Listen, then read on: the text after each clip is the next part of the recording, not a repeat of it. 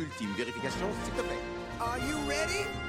Générateur opérationnel. Achtung, Achtung. Fantasia!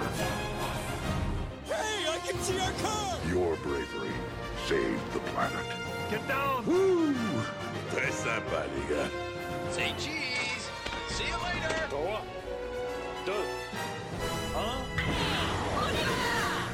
Eh bien, salut à tous et bienvenue dans un nouvel épisode de Puissance Park confiné.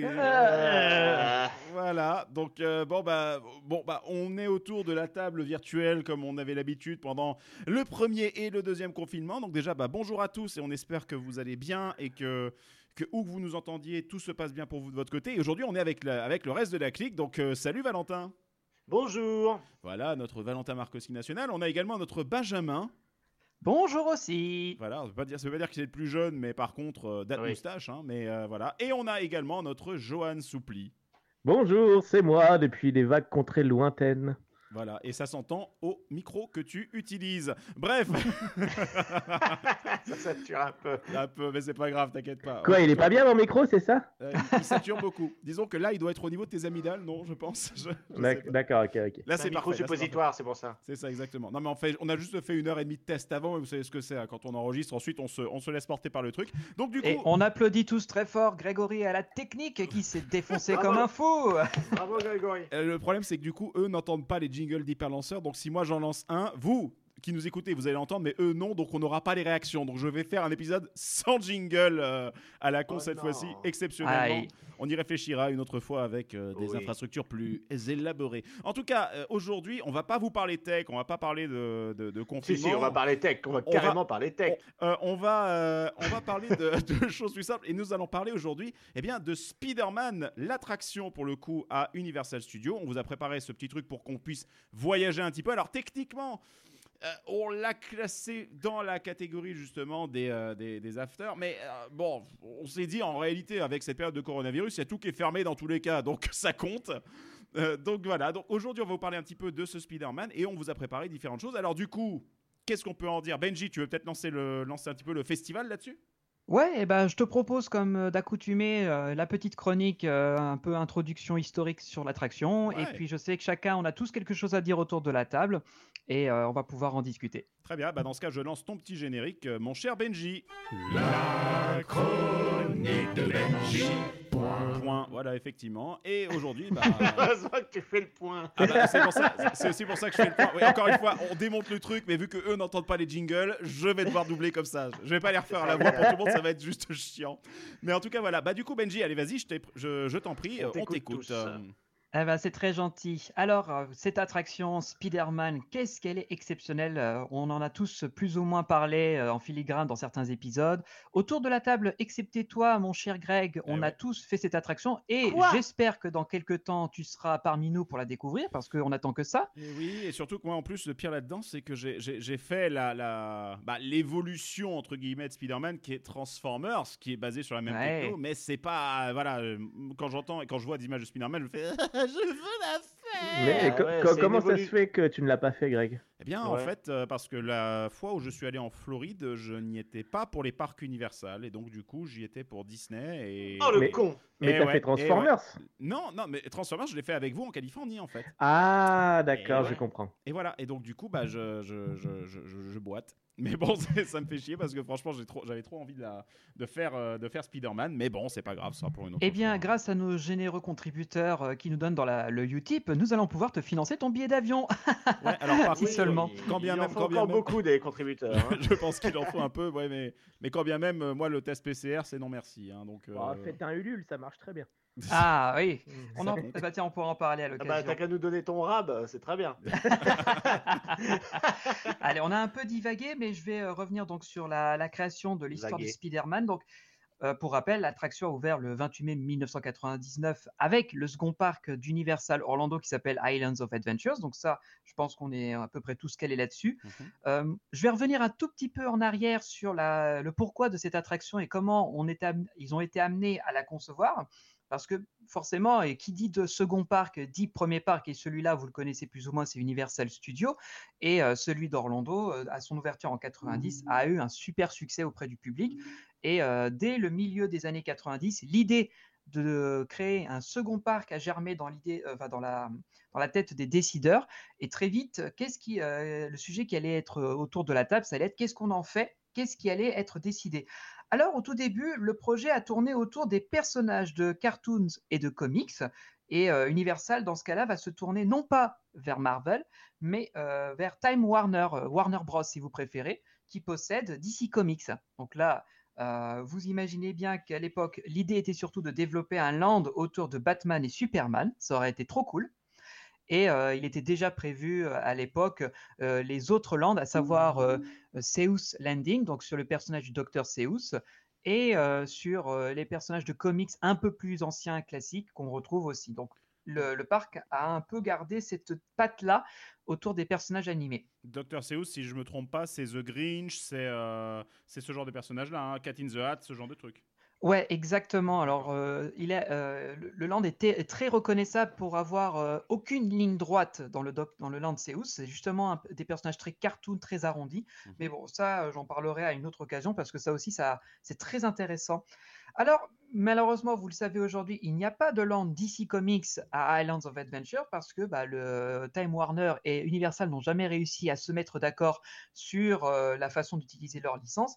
Et ce qui s'est passé, c'est que Universal et Gary Goddard, qui était le directeur, président directeur général de Landmark Entertainment, c'est celui qui a développé le parc Islands of Adventure, va se tourner plutôt vers le concurrent d'ici et forcément Marvel. C'était Marvel, oui. Et euh, qu'est-ce que Marvel dans les années 90 Eh ben, c'est totalement l'opposé de ce qu'on connaît nous en 2021, à savoir une entreprise qui est au bord de la faillite et qui a déjà été euh, sauvée une paire de fois par les tribunaux, fou, euh, qui euh, vend à tir larigot les licences d'utilisation de ces personnages dans plusieurs parcs et dans plusieurs compagnies de films. Donc, puisque Spider-Man, on en parle, bah, c'est Sony Pictures qui a racheté les droits et qui les a encore aujourd'hui, hein, je rappelle. C'est juste un accord avec Disney. Et euh, Universal, par ailleurs, avait acheté les droits de Hulk, ce qui explique aussi sa présence dans le parc. Ouais. Donc, euh, à ce moment-là, euh, Marvel est tellement dans la hesse, comme on dit, que euh, l'arrivée de ce deal avec Universal est presque salvateur pour eux. Tu te rends compte quand même que Marvel à une époque était dans la S. Quoi. Bah, Ouais. que, Alors qu'aujourd'hui, Ouais. euh, ça brasse des milliards et des milliards. Bah, en plus, il y, a eu un- il y a juste eu un truc, c'est que mine de rien, en 99, bon, ensuite l'attraction a été développée pendant 3 ans, mais le, tout le tout l'Island of Adventure est arrivé, grosso modo, a été ouvert 9 ans avant Iron Man, qui est donc le film Iron Man, qui est celui qui a vraiment rebooté et redémarré complètement Marvel. Ah, complètement. Donc c'est le- complètement. c'est le, c'est le film qui a sauvé, qui a non seulement lancé le MCU, mais aussi qui a, qui a fait que Marvel passe d'un état un peu de euh, ah banqueroute, pas banqueroute, euh, on réédite des trucs parce que voilà, à euh, regardez, c'est nous les meilleurs quoi. Waouh.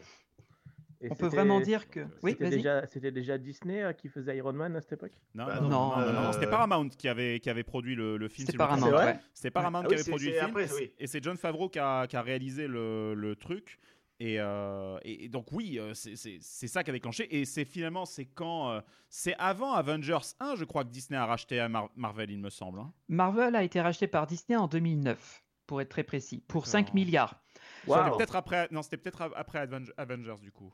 Donc, euh, à cette époque-là, au moment du rachat par Marvel, euh, enfin de- par Disney, pardon, Marvel commençait à redécoller. Justement, les films euh, Iron Man avaient cartonné au cinéma et Disney avait bien senti qu'il y avait un potentiel derrière. Mais ça, justement, je vais en parler juste après parce que encore aujourd'hui, les conséquences du deal avec Universal pèsent sur Disney de façon assez problématique. Mais ça, je vais en parler après. Alors, En- dit une dans les connerie, années euh, Avengers, Avengers c'était bel et bien d'après. Donc oui, Disney a racheté Marvel bien avant de faire Ouais. Avengers. Ouais, tout à fait. Excuse-moi de te couper, mais je préférais pré- vérifier Non, ça. tu as raison, tu as raison, il faut être euh, euh, précis là-dessus. Donc, euh, Universal va négocier un deal avec Marvel qui va euh, leur permettre d'être les seuls à exploiter un certain nombre de personnages Marvel dans leur parc d'attractions et dans les parcs d'attractions en général, et je vais y revenir plus tard. Et cela dans une zone géographique délimitée qui est euh, jusqu'aux rives du Mississippi, le, le- le fleuve fleuve, du ouais. Mississippi. Ah oui, merde. Bon. ils sont niqués à Disney. voilà. Ah, complètement. Bah, c'est pour ça qu'il y a très très peu d'attractions euh, Marvel actuellement à Disney World. Mais genre, encore une fois, j'en parlerai après. Alors, dès que le deal a été signé avec Universal, presque immédiatement, le choix du personnage qui allait être mis en avant dans ce futur nouveau land dans le second parc, c'était Spider-Man très, euh, très vite. Parce que déjà à l'époque, c'était un personnage ultra populaire auprès des fans et qui avait un capital sympathie auprès du public Et assez tu important. avais surtout une série animée à l'époque euh, bah, qu'on a tous connue, hein, fin 90. Un peu, euh, c'était un peu un digne descendant de Batman euh, en animé aussi, avec, un, avec le Peter Parker un peu beau gosse et tout, qui présentait assez bien les méchants. C'était très esprit comics. Et du coup, je pense qu'on a tous ce, ce résidu-là. Enfin, du moins à l'époque, c'est surtout ça qui a permis finalement de rendre Spider-Man populaire ouais, génération. faut, faut dire que Spider-Man a toujours été un personnage très populaire chez Marvel en soi. hein. Il y a eu énormément de réédits de ses comics, il y a eu plein de variations avec les Ultimates, les trucs, les machins. Puis ensuite, derrière, Ouais. il, il est, il est très reconnu et il y a une très forte assimilation parce que c'est un des rares, c'est pas le seul, mais c'est un des rares personnages qui soit un ado en réalité. Et En euh, plus. c'est pas le seul, hein, mais et donc du coup, euh, sachant en plus l'envergure qu'il prend dans les Avengers et ce genre de trucs, vu le nombre d'histoires qu'il a, il y a eu une très forte résonance auprès de, auprès de la population. Enfin, Entre autres, la hein, il y a plein euh, on dirait plutôt un jeune adulte qu'un ado. Ou alors c'est un ado qui a pris des hormones. Effectivement, mais en théorie, en théorie, euh, Peter Parker a, euh, a moins de 18 ans en fait quand il se fait euh, piquer par l'araignée. C'est vrai. Et d'ailleurs, je me- ça me permet de rebondir sur ce que tu disais, Val. Le- la file d'attente, donc j'en parlerai juste après, est basée sur la série animée de- des années 90. Ok, Donc ouais, on retrouve ce design d'un Peter Parker un peu plus âgé et justement c'est ce style un peu graphique, un peu emprunté, je dirais, à la série Batman animée de, de 92, un peu dans ce style très rectiligne. Ouais. Donc ça aussi c'est inspiré. Mais ça on, on va en reparler juste après. Donc comme je le disais, le deal signé, on choisit Spider-Man qui sera le cœur de euh, Marvel Super Hero Island. Et 1996, donc euh, on est deux ans après la signature du contrat.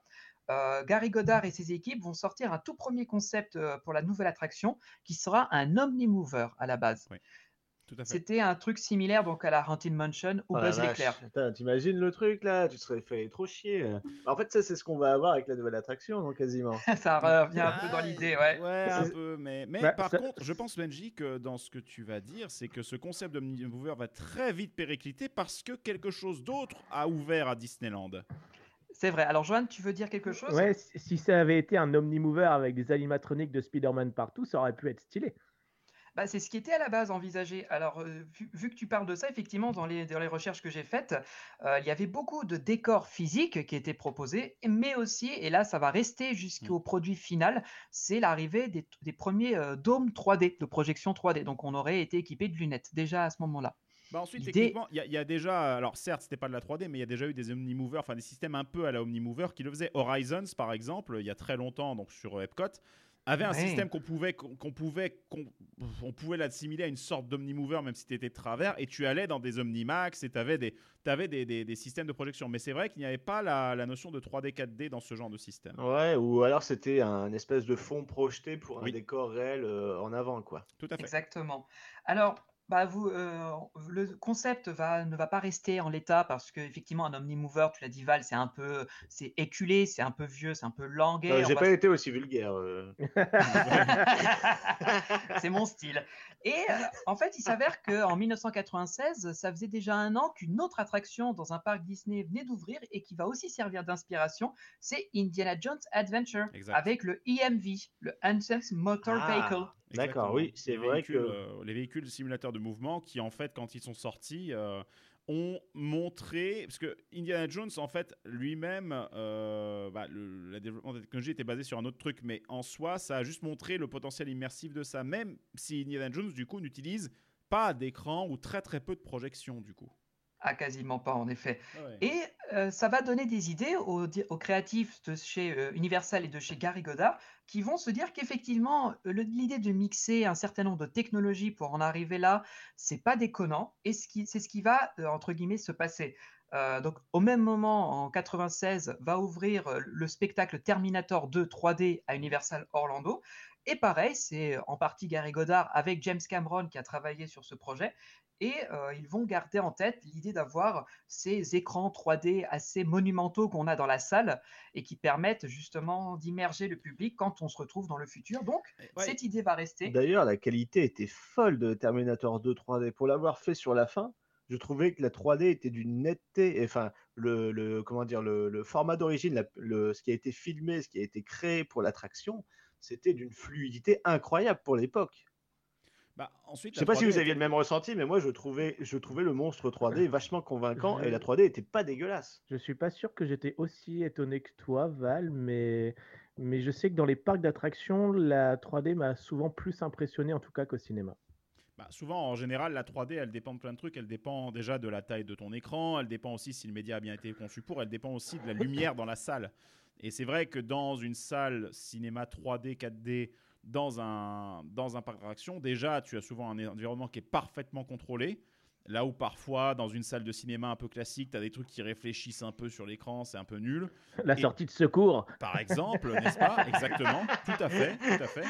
Et ou alors, ce que tu as, ce que as aussi comme truc, c'est que tu as des effets volumétriques. Mais ensuite, ce qu'ils ont aussi gardé, si je, si je me trompe pas, Benji, tu me confirmes, c'est ils ont gardé l'idée de Terminator 2 3D. Ils ont déjà gardé l'idée de faire de la, en fait, de faire ce qu'on appelle de la 4D, hein, euh, mais en plus, ouais. en plus de combiner avec des décors réels. Oui.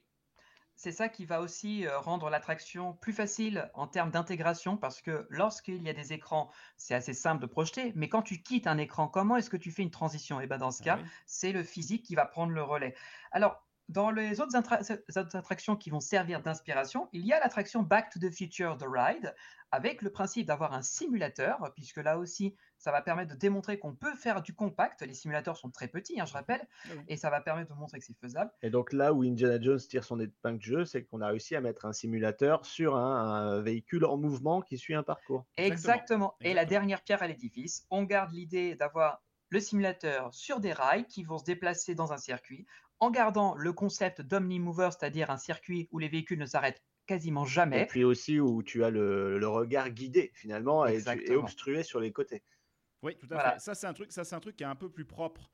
euh, sur Indiana Jones. Indiana Jones, en fait, ils l'ont vraiment conçu comme étant une Jeep. Tu peux tourner la tête dans tous les sens. T'es pas trop guidé. Tu peux même regarder au sol. Et vu que tu ne vois pas les rails, puisque c'est un bah, l'IMV de, de Disney, en fait, un slot car euh, modifié, mais mais euh, donc euh, y a en fait le- les rails, les systèmes de rails sont sous la piste et le véhicule s'auto-entraîne par ses propres roues. Là où le système qui est utilisé sur un sur un Spider-Man, il y a un gros rail qui est en plein centre et pour t'empêcher de le voir, en fait, les parois du véhicule, comme tu disais Valentin, tu as raison, remontent vachement à droite, à gauche, derrière, tu peux pas te retourner, tu verras rien.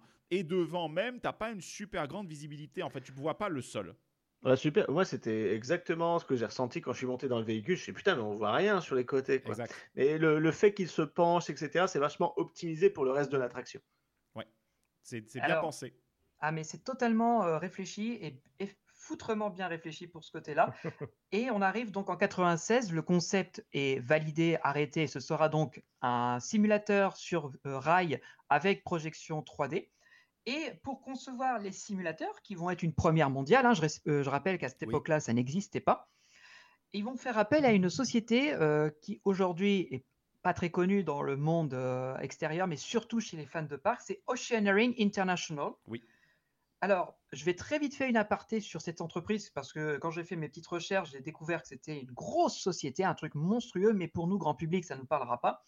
C'est une société qui existe depuis 64, donc autant dire Ah qu'elle ouais. existe bien avant Disney, enfin bien avant Universal. Ouais. Et c'est avant tout une boîte qui fait de l'ingénierie de très haute technologie. Elle travaille avec l'aérospatiale, les armées, et elle travaille sur les technologies sous-marines et souvent sur des euh, Ouais. plateformes pétrolifères D'où son offshore. Oh la vache. Ouais, d'accord. Ouais. Parce que ça, à mon avis, ça devait être leur plus grosse source de revenus aussi. Ah bah, Ah ils bah, sont les premiers, ce sont les pionniers à avoir inventé les premiers robots sous-marins téléguidés. Waouh. Donc ça veut dire que dans Titanic, on voit euh, peut-être un sous-marin qui, est- Vient qui, en fait, d'Oceanering. vient d'Oceanering, qui a Ouais. fait les attractions Spider-Man. Putain, mais la boucle est bouclée. quoi. Ah bah, t'inquiète pas, c'est pas ouais, la seule. Toi qui es fan du film. C'est pas la seule boucle Ouais. qui va être bouclée parce que quand on va parler d'un des concepteurs de l'attraction, n'est-ce pas Benji? Ouais, Hein, Il y en a un, un date Eh oui. Thierry, hein, s'il vous plaît, Monsieur Thierry. hein. Donc bon. c'est ça. Mais bon, d'abord, mais oui, je, je te relance effectivement Oceanering Inter- International qui a été missionné donc par euh, Universal Creative pour fabriquer donc ces IMVs qui étaient avec un concept spécial où ils voulaient avoir 6 degrés de liberté dessus, donc avoir la possibilité de tourner, euh, donc d'avoir des, basculements en avant, en arrière, à gauche, à droite et des pivotements sur les côtés, des rotations donc de 15 degrés sur chaque axe, sauf la base elle-même qui devait pouvoir pivoter à 360 degrés, donc elle pouvait faire des tours sur elle-même très rapidement. Euh, 15 degrés, tu parles de l'inclinaison? Oui, inclinaison du simulateur. C'est vraiment genre la, la- la cabine, enfin la partie dans laquelle tu es assise va pouvoir se pencher sur chaque côté, 15 degrés à gauche, 15 degrés à droite, et etc. C'est ça ce que j'entends par ça. Alors que la, la base en elle-même, encore une fois, le simulateur peut tourner sur lui-même euh, à l'horizontale euh, complètement. Quoi. Il peut se retourner complètement pour aller viser un autre écran, euh, faire des transitions, mais ça on va reparler des transitions aussi parce que c'est assez, c'est une des révolutions technologiques. C'est clair. Tout à fait. Je vais juste terminer avec Oceaneering parce que donc là, je vous ai pitché un peu la boîte, on va dire le vaisseau amiral, la grosse société. Mais en 92, ils vont créer une filiale qui va se spécialiser dans le loisir et euh, les parcs en particulier. Et elle va s'appeler Oceaneering Entertainment System. Ils n'ont pas été très loin pour chercher le nom. Et euh, c'est cette société en particulier qui va créer euh, pour Universal le fameux IMV, enfin le simulateur sur rail, et, euh, mais qui va aussi travailler avec Universal pour plein d'autres choses. Alors, j'ai pas tout listé, bien sûr, parce que c'est une grosse société, mais dès leur, quatre- leur création en 92, c'est eux qui vont travailler avec Universal pour la refonte de l'attraction Les Dents de la Mer, qui avait été un, Oui. un foirage au lancement Ah en oui, un 90. fiasco en termes de, de ride system entre les pannes nombreuses. Bah, normal, tu vois Steven Spielberg qui galère à faire son film avec un seul requin euh, mécanique, alors que bon, tu te dis voilà, c'est Hollywood et tout, mais bon, c'était son premier film, c'était un petit budget, ils avaient tout était parti là-dedans. On se dit peut-être que plus tard, en faisant une attraction, euh, tu pars du principe que tu vas voir des animations se répéter à longueur de journée et que tu mets de la mécanique sous la flotte, ça devrait aller. Bah non. Surtout que c'est de l'eau douce pour le coup là, cette fois-ci, parce que autant euh, l'eau salée avec le- l'animatrice qu'ils avaient fait Bruce pour le film, euh, bah, ils galéraient, mais là avec de l'eau douce, on se dit allez, ça devrait aller. Et L'animatruc. Ah, finalement, quel. euh, euh, anima bah, érotique. là. L'anima, trouillé là surtout parce que. Elle est malheureux. Bah voilà, tous ceux qui ont vu le, les making-of de- des Dents de la Mer en savent Ouais. quelque chose. Ouais, Alors, ouais. ils vont travailler avec ça, avec Universal. Ils vont travailler avec le Kennedy Space Center pour développer une attraction que nous avons fait, euh, euh, Johan, Val et moi, lors de, notre dernier voyage qui s'appelle Shuttle Launch Experience, qui est un simulateur qui simule le, le décollage d'une- du vol de navette spatiale. Mais c'est pas extraordinaire. Mais plus récemment, et ça, je sais que c'est Jérôme et Val qui l'ont fait, vous avez fait une attraction qui s'appelle Justice League Battle for Metropolis. Ah, bah écoute, le seul euh, truc positif dans cette attraction, c'est justement le ride system, parce que la déco, la théma, et la storyline, euh, c'est à chier par terre. Et ben voilà, c'est Oceaneering qui a travaillé avec Six Flags pour développer ces fameux véhicules de Battle euh, for. Metropolis. Bah, les seuls trucs que j'avais, sur, sur lesquels j'avais rien à reprocher à l'attraction, c'était les véhicules. Ceci Donc, euh, expliquant cela. voilà. Voilà. Ceci est Au moins, ils maîtrisent leur domaine, tu vois, c'est ça qui est Bah, cool. voilà. Alors plus, plus proche d'Universal, ils ont travaillé avec SeaWorld euh, à Orlando et c'est eux qui ont fait les véhicules de Antarctica, l'Empire des Pingouins. Donc ces grosses machines aussi sans rail. Ouais, grosse attraction euh, qui donne bien envie d'y aller. hein. Ah ça aussi. Moi, j'ai envie de traverser. Moi, j'ai envie de prendre, euh, de payer 900 balles mon avion pour aller voir un truc sur les pingouins. Non mais l'attraction est pas mauvaise en soi. Elle est très courte, c'est vrai. Et surtout le- la séquence de fin, une fois que tu as eu le, le gros cli- euh, climax, tu- tout finit un peu en, en eau de boudin, si je puis dire. Complètement chaud. Voilà. Mais euh, l'attraction est assez cool. C'est une des seules que j'ai bien aimé à SeaWorld que j'avais fait en 2013. Je l'ai pas refait en 2017. Et pour terminer, tu l'as très vite dit, euh, Greg, en tout début d'introduction. Effectivement, Yes. c'est également Oceaneering qui a travaillé sur la- l'amélioration de Spider-Man qui est Transformers de Ride 3D. Mais ça, on en parlera juste après. Bon, ensuite, derrière, c'est vraiment. euh, Transformers, c'est un petit peu comme genre, tu as une boîte de Lego et tu fais une nouvelle, euh, tu fais une nouvelle maquette avec les mêmes Oui. Lego. hein. Mais c'est quasiment ça. C'est- C'est c'est la même chose que Spider-Man, mais euh, peut-être avec allez, euh, des meilleurs graphismes pour la production du Oui, film oui. et des transitions plus, plus fluides. allez. Alors, la, la- la grosse évolution majeure par rapport à Spider-Man, c'est l'ascenseur aller et retour. Tu changes, d'état, oui, tu changes de, de Oui. hauteur euh, sur Transformers. Oui, Voilà. tu, tu changes véritablement. Tu prends un vrai ascenseur. C'est ça. monte. Alors, Alors que sur Spider-Man, Spider-Man, il euh, y a une chute, mais c'est une, micro-chute, quoi. Entièrement simulé. quoi. Exactement. Alors, bah justement, pour revenir à Spider-Man, quelques specs techniques qui vont être euh, installés. Oh, bah, si tu La- veux, je peux m'en l'attraction- occuper. Hein, euh, Bah, c'est très très léger, je te laisserai justement développer ça. Ça marche, Euh, vas-y. donc, l'attraction est composée de 13 écrans euh, qui font à peu près 9 mètres de haut chacun, Yes. dont 12 projettent de la 3D. Donc, euh, on est sur une grosse infra. Il y en a qui font de la 2D, du coup? Ouais. Il y en a un Alors, seul qui fait de la 2D, oui. Et pourquoi? Parce que euh, on est sur une scène que l'on passe très rapidement et en fait, il n'y a pas besoin d'avoir de la projection volumétrique de jaillissement. Donc, c'est une scène qui est très très succincte. Ah. D'accord, ok. Exact.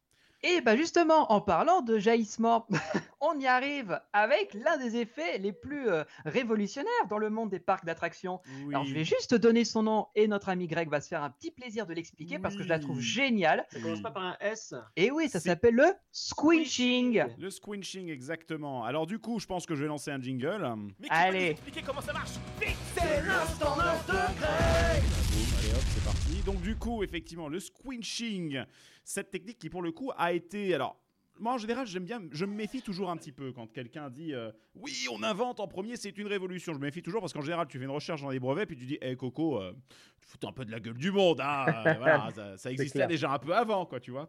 Et il s'avère que non, le squinching, donc j'ai bien fait mes recherches et on retrouve bien les bases de brevets de Universal qui a déposé bel et bien le, le brevet pour cette technologie-là. En fait, de quoi s'agit-il? Je vous explique la démarche. L'idée, en fait, on va revenir à la conception de, de- de Spider-Man. Quand ils ont conçu Spider-Man, ils se sont dit Ouais, c'est super, il faut qu'on ait des écrans qui se déplacent, enfin, il faut que des véhicules qui se déplacent par rapport à des écrans 3D. Mais toute personne qui a un écran 3D, ou qui a déjà testé un film en 3D, vous avez déjà remarqué ce qui se passe quand vous vous levez et que vous avez les lunettes 3D sur la gueule. Ça fait bizarre. Parce On que- a le dédoublement de l'image. alors, c'est pas que c'est pas qu'un dédoublement, c'est surtout que tu as l'impression que la pièce est en train. Enfin, tu regardais un truc, par exemple, si Bah, on tu prend, regardes euh, un écran tout simplement. Oui, tu... Parce mais que avec tu la n'as pas 3D. la perspective reste la même que Et tu oui. sois à gauche ou à droite de l'écran. Exact, et ça crée un malaise énorme parce que du coup, ta perspective, puisque c'est celle du film et que le film a été filmé avec une caméra qui est fixe, eh ben, la perspective perçue par cette caméra ne bouge pas. Sauf que toi, ton cerveau serait habitué à ce que puisque tu te déplaces, il devrait y avoir des corrections de perspective. Tu devrais te voir un peu plus vers la droite de la salle, etc. Enfin voilà, je, je veux dire, euh, les yeux 101, quoi. hein. C'est comme ça que ça marche. Donc l'idée, c'est que ça, ils se sont rendus compte qu'en fait, ça poserait un problème de malaise. C'est-à-dire que ça risquait de rendre les gens malades et ça risquait en plus de péter l'expérience. Et donc du coup, ils se sont dit, il faut trouver une solution pour ça. Et la solution, ça a été d'inventer un processus dans lequel en fait on se dit, ok, puisqu'on sait à chaque milliseconde où va se trouver chaque véhicule du circuit, si on déclenche l'apparition des vidéos à un moment précis, on sait donc, la vidéo étant lancée en synchronisation avec le véhicule, on sait donc à quel moment le véhicule est à quelle position par rapport à cet écran. Et donc du coup, on tient compte de la position du véhicule, donc de la caméra virtuelle, le long de ce parcours, à chaque instant, ce qui signifie qu'on ajuste la perspective en temps réel. Par exemple, si jamais un véhicule se trouve au niveau de la porte d'entrée et que vous devez avancer vers un écran puis reculer, eh bien, comme ce qu'il y a sur Ratatouille, hein, Ratatouille utilise le squinching euh, énormément dans ses, dans ses scènes. Parfois, d'ailleurs, ça, ça génère un peu de malaise quand le véhicule est désynchro. Euh, surtout que c'est trois véhicules euh, Oui. d'un coup, donc il y a certains, ceux qui sont aux extrémités, l'expérience est un peu, euh, Eh ben, un peu différente, Il y a un effet Sorine, c'est-à-dire qu'effectivement, il y a un emplacement meilleur. mais bon, tu peux pas le savoir sur Ratatouille puisque les véhicules se replacent aléatoirement à chaque fois. Mais, euh, mais sur, euh, sur euh, Spider-Man, l'idée était en fait assez simple, c'est de se dire, ok, eh ben, on va demander à la boîte de prod qui nous fait des images, eh ben, au lieu que la caméra soit fixe dans votre scène 3D que vous nous calculez, eh ben, vous allez tenir compte de la position, on va vous dire, bah, à tenter à telle image clé, le véhicule est à tel endroit là, donc vous mettez la caméra à cet endroit, et donc on tient compte de ces déformations et de ce changement de perspective dans le mouvement. Et ce qui est très intéressant avec ce squinching, c'est que ça marche là pour le coup pour les nets 3D, parce qu'effectivement, bah, tu as une impression d'arriver dans la scène, ça te permet de mélanger les, les décors physiques, etc. Tu as du mal à voir les murs, etc. Regardez certaines scènes de Ratatouille, la scène dans les petits dômes, quand on va faire la petite course-poursuite avec... euh, avec les rats, etc., dans les, dans les, euh, j'allais dire dans les canalisations, mais ça allait faire pub pour C'est dans entre les faux murs. Exactement, entre les faux murs. Cette scène-là, franchement, la transition, elle est vraiment top. Je veux dire, là, Ouais. sur Rata, euh, moi, la première fois que j'ai vu, j'avais vraiment l'impression de voir un mur en face de moi. C'était parfait. Et typiquement, là, sur ce, ce que ça permet de faire, déjà, ça permet de ça. Mais en plus, le squinching, vous l'avez tous déjà vu peut-être à l'usage.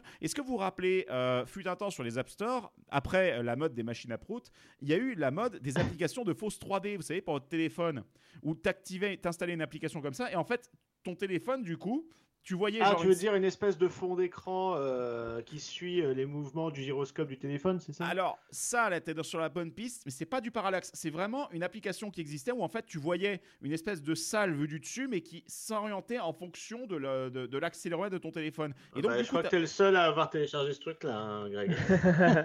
Bah, j'ai peut-être beaucoup trop de temps libre, on va savoir. Mais, mais Ouais. grosso modo, l'idée, c'était ça. Et en fait, l'idée, c'est qu'en réalité, même sans lunettes, même sans lunettes 3D, dans certains cas, ça te crée un état d'esprit dans lequel ton cerveau pense qu'il y a véritablement une, profondeur un truc, alors qu'en fait, non, pas du tout.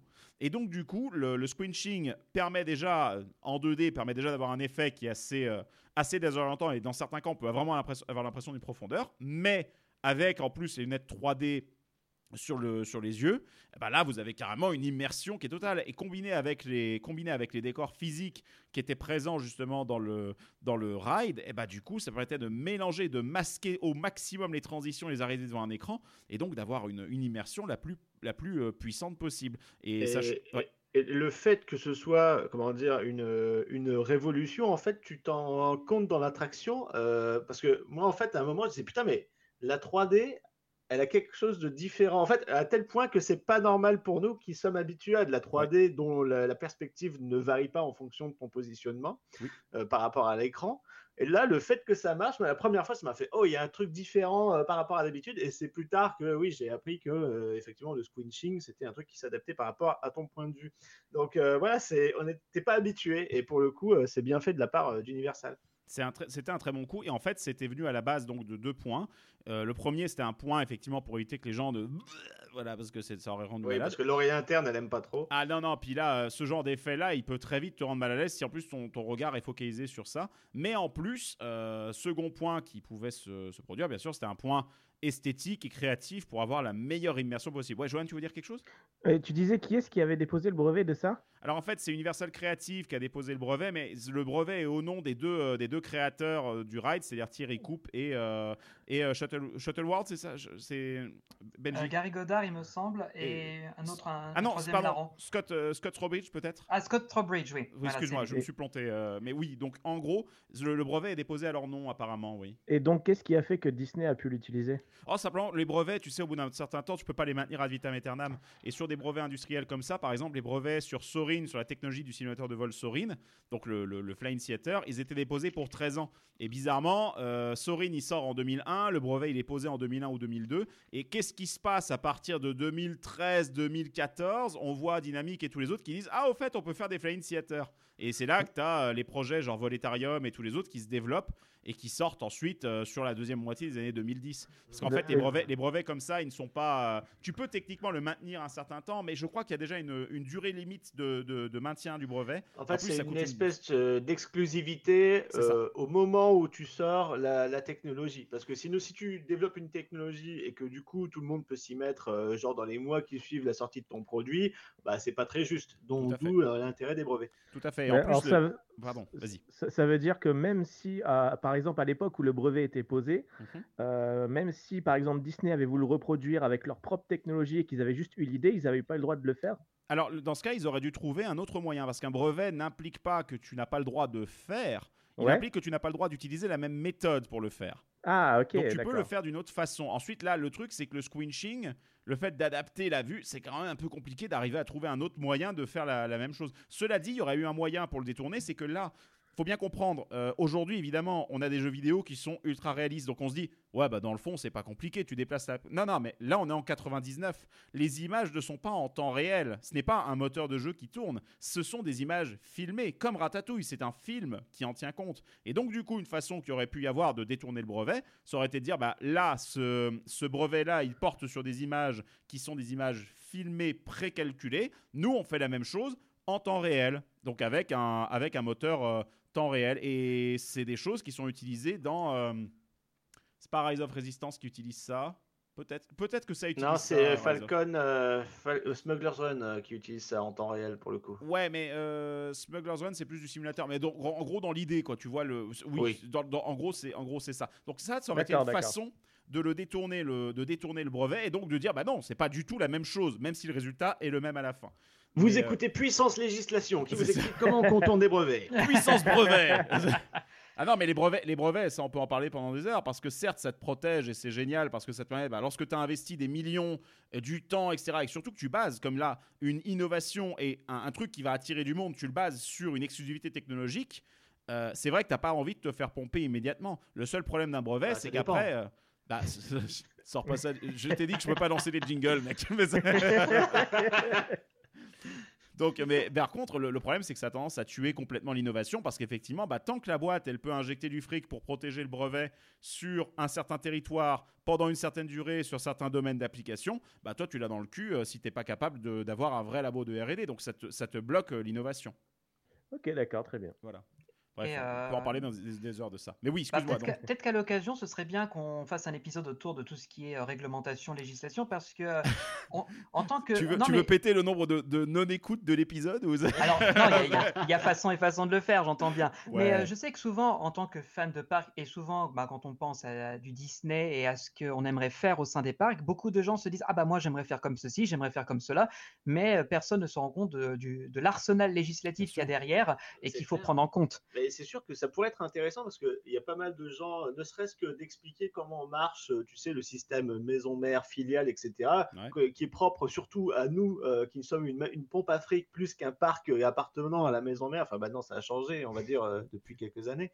Mais euh, il y a plein de gens qui ne savent pas, tu vois, tu te souviens à l'époque, euh, euh, ah, pourquoi Euro Disney, ils ont une dette, euh, c'est quoi ce délire Euh, Normalement, ils ont fait des bénéfices. euh, tu Bah, vois, surtout surtout faire quand un tu comprends. épisode qui Ouais. explique toutes ces, tous ces trucs-là, ça pourrait être intéressant aussi. Ouais, et Ouais, éclaircir pas mal de points. Je suis d'accord dans le sens où moi j'ai par exemple déjà euh, expliqué à des gens que euh, par exemple Disneyland Paris a une idée mais Lucasfilm n'est pas d'accord et les gens comprennent pas en disant mais Lucasfilm ça appartient à Disney donc pourquoi il y a des, des, des gens qui ne sont pas d'accord alors que ça appartient à la même boîte et ça serait vrai que ça serait intéressant d'en parler?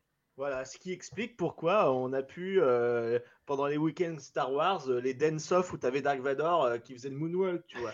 ça, ça me manque trop, c'était trop bien. Et du Bah coup, oui. comme Lucasfilm, après, a intervenu en mode « Eh non, euh, vous faites n'importe quoi de nos persos Ah bah. eh ben euh, non, on a plus ça. Mec, attends, il y y a encore un autre exemple. Les Terrific Nights. Ah Là, les, les- les Oh soirées, là les là, soirées au studio, ça c'est Quelle l'exemple histoire, parfait. ça C'est aussi l'exemple on est hors parfait. sujet là. Oh, oh. Ouais, On bah, est- euh, Machine arrière. Eh ben, ah, non, non, alors attends une seconde. Attends une seconde. On n'est peut-être pas tant hors sujet que ça, parce que mine de rien, ça va me permettre de revenir sur les Walt Disney Studios. Si tu Ah, vois ce que je veux dire. Benji. Ouais, Pour parler de quoi? Ah bah de Kirikou. Eh oui, parce que le mec est quand même pas. Bah écoute, je te laisse, je te laisse la primauté de le dire quand même. J'avais cru entendre Kirikou, je comprenais. pas. Bah, Thierry. écoute, euh, il est pas grand. Bah, Thierry Cou, il est pas grand, mais il est vaillant. Donc euh, non, Thierry mais non. Cou, C-O-U-P, Ouais. euh, que vous connaissez très certainement pour être un des créatifs directeurs qui a bossé pour les Walt Disney Studios à Disneyland Paris. Donc c'est lui qui a fait notre Armageddon, les effets spéciaux, par exemple. hein, voilà. Kirikou. Alors, Un ne sacré coup, jetez ce pas la pierre. Il faut, il faut pas oublier qu'il a travaillé avec un budget d'environ 5 euros. hein. Et encore, seconde, mais, c'était ah, attendez une seconde. sans les taxes. Moi, je suis désolé. Bon, Armageddon, oui, d'accord, euh, ok. Mais en vrai, moi, je trouve que le show, dans le concept et dans l'exécution au tout début, moi, je trouvais ça vachement bien. Je veux dire, il y a personne Ah oui. qui a fait Armageddon la première fois qui a dit que c'était à chier. Hein. Oui, non, mais bien Il sûr. était Faut, faut penser, faut penser à la version, euh, à la, enfin comment dire, la version qui a été imaginée, le produit de base, hein, comme nous l'a rappelé Team de l'année, un produit ou même euh, Eddie Soto, quand tu développes quelque chose. Vas-y, ce posage de couilles bien, sur la table, question- vas-y. Voilà, c'est une question de, de, de maintenance et d'entretien. Si Bah oui. évidemment tu laisses tout tomber pour des raisons d'économie, eh ben tout euh, dégage dans l'instant. Bah oui, c'est pour ça qu'Armageddon, qui était génial à l'ouverture et qui était génial à certains moments après certaines réhab, mais vraiment pas très longtemps. Euh, après, bah, évidemment, il a une réputation de merde parce que c'est tout pourri. Parce que la, la maintenance, c'était très compliqué. Mais bien on, sûr, lui doit, on lui doit pas que ça non plus au Walt Disney Studios, n'est-ce pas, Benji? Oh ben, on, lui doit, euh, on lui doit beaucoup de choses. Alors qu'est-ce que tu voudrais rajouter à propos de Thierry Cou? Parce qu'on va, on va essayer de refaire la jointure avec. euh, La jointure, elle est, elle Spider-Man. est extraordinaire quand même. C'est que le mec, donc Thierry Cou, a bossé donc sur plein de projets Walt Disney Studios, notamment Armageddon, donc FX. Euh, et également euh, le moteur action euh, Stunt Show Spectacular. Et le truc, c'est qu'en fait, ça, c'était, il était en train de travailler dessus. Les Walt Disney Studios ouvriront bien entendu bien plus tard. Mais ce sont ses deux derniers projets à Walt Disney Imagineering avant d'être recruté par Universal. Et sur quoi il va bosser chez Universal direct après avoir bossé sur ça? Bah, Spider-Man. Mhm. Ah, donc ça veut dire que c'était fait bien avant euh, l'ouverture Ah bah, des studios. Mettez-vous bien en tête qu'un parc, c'est Tout à 4, fait. 5 ans, 6 ans de développement. hein, c'est extrêmement long. Et euh, tout, parc, euh, tout parc pourri que sont nos studios, bah, ils ont mis 5 ans à se développer. Et Alors, accessoirement, les projets. Ouais, accessoirement, Thierry Cou, si je peux me permettre, il n'a pas bossé que sur ça chez Disney, puisqu'il a été également production designer sur Space Mountain de la Terre à la Lune. Oui, bah, c'est- bah, c'est un, Ah. c'est un ancien d'Imagineering. Il est de la génération Imagineering. Ah ouais. Sauf que, C'est un français ou c'est Oui, il est français. Oui, Il est français. Cocorico. Sauf, sauf que comme un Heidi Soto qui a vu le vent tourner à l'orée des années 2000 quand il a vu que euh, Disney tournait en mode pognon only. Il a senti le coup fois revenir et il a dit je me barre.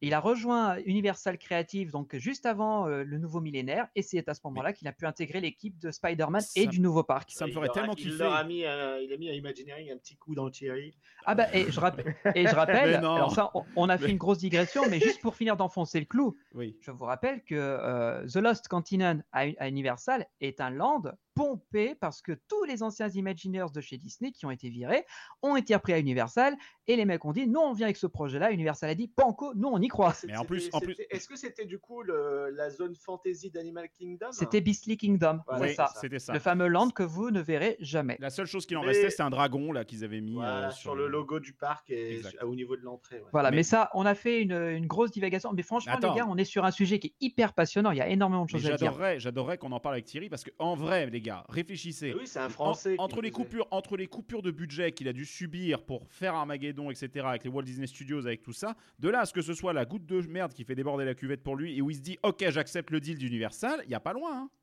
Ah, c'est certainement ça. Il y, a, il y a forcément quelque chose qui, à un moment donné, a dû le saouler puissance 1000. Mais clairement. Et il s'est dit, je vais pas rester chez Ah, mais Disney attends, parce que c'est Disney. C'est clair parce que euh, regarde son expérience Disney. Il a fait Space Mountain avec un budget certain, mais c'était genre le projet de la dernière chance. Mhm. Suivi ensuite d'un projet en mode bon, euh, vous vous débrouillez avec 10 balles. Et euh, derrière, il débarque chez Universal qui dit bon, écoutez, carte bleue euh, pour euh, tous les projets.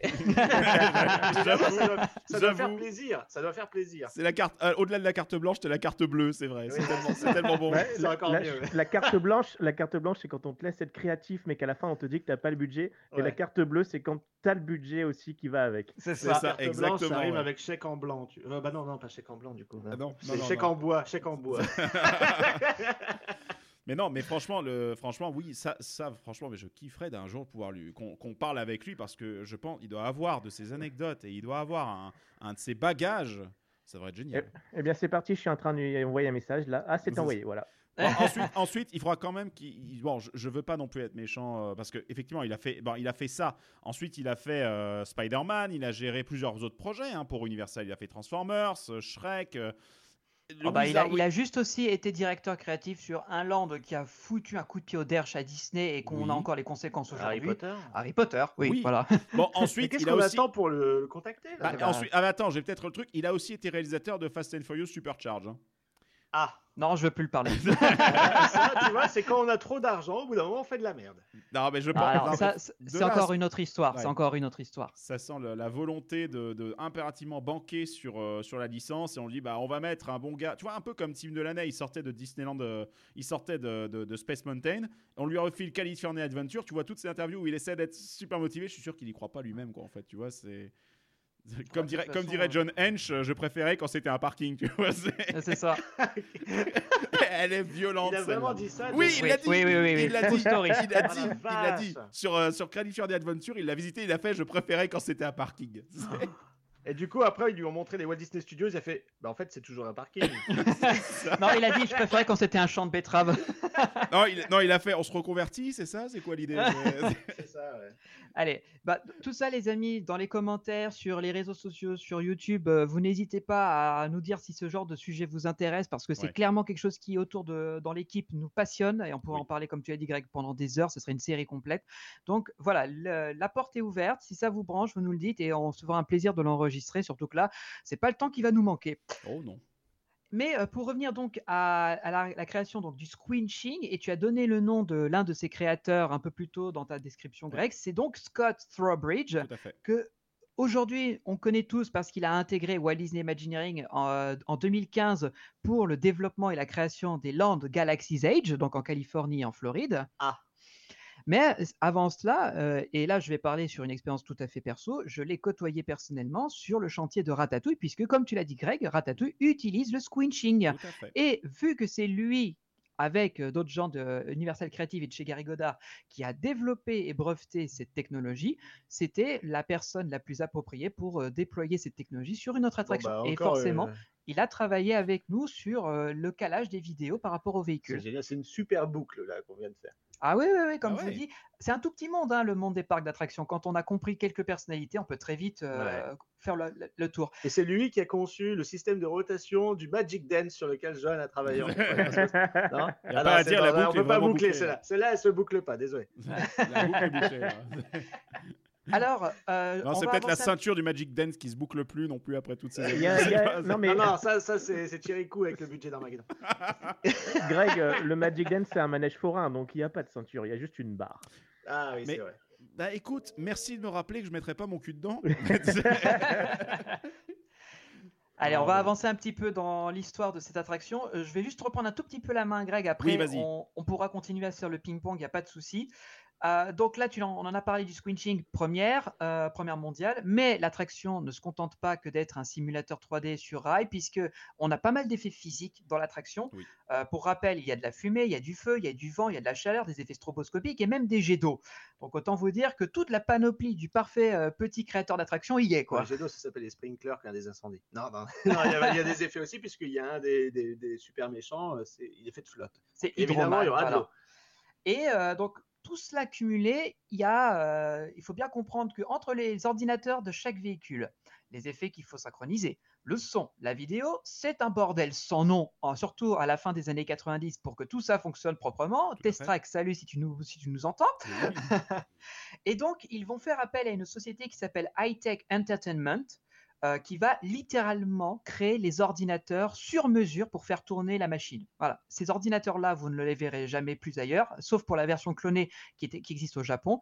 Mais c'est un système qui est unique au monde parce que c'était tellement complexe qu'il y avait qu'une ou deux boîtes qui étaient capables de produire ce genre de tech. Et du coup, sur Transformers, ils ont récupéré le même modèle, en théorie, non? Ah bah non, on est sur une attraction qui date de 2013-14. Oui, Enfin, je veux dire, euh, mais qui, qui a récupéré un peu, euh, ne serait-ce que quelques lignes de code ou des trucs comme ça. Ah, certainement, On va certainement. savoir, parce qu'ensuite, derrière, la question est, là, sur les informations que tu as, moi, j'ai vu aussi passer ça, Benji. Euh, J'ai vu passer le fait qu'ils avaient fait des ordinateurs spécifiques. La question est, ce qu'on appelle ordinateur, c'est est-ce que c'est un, un PC ou est-ce que c'est un ASIC, c'est un ordinateur qui a été vraiment programmé uniquement pour ça, et auquel cas, tu vas pas récupérer le code, parce que tout a été conçu. euh, tu sais, c'est un peu comme les, les vieilles bornes d'arcade, euh, euh, Val. Tu sais, les vieilles, euh, les vieilles modèle 2, modèle 3 de chez Sega, où Ouais. tout ce qui se trouvait à l'intérieur, c'était un ordinateur ultra spécifique. Même une console ne s'en approchait pas. Et les programmes étaient écrits spécialement pour Ouais, ça. c'est donc, genre le, le Spider OS, quoi.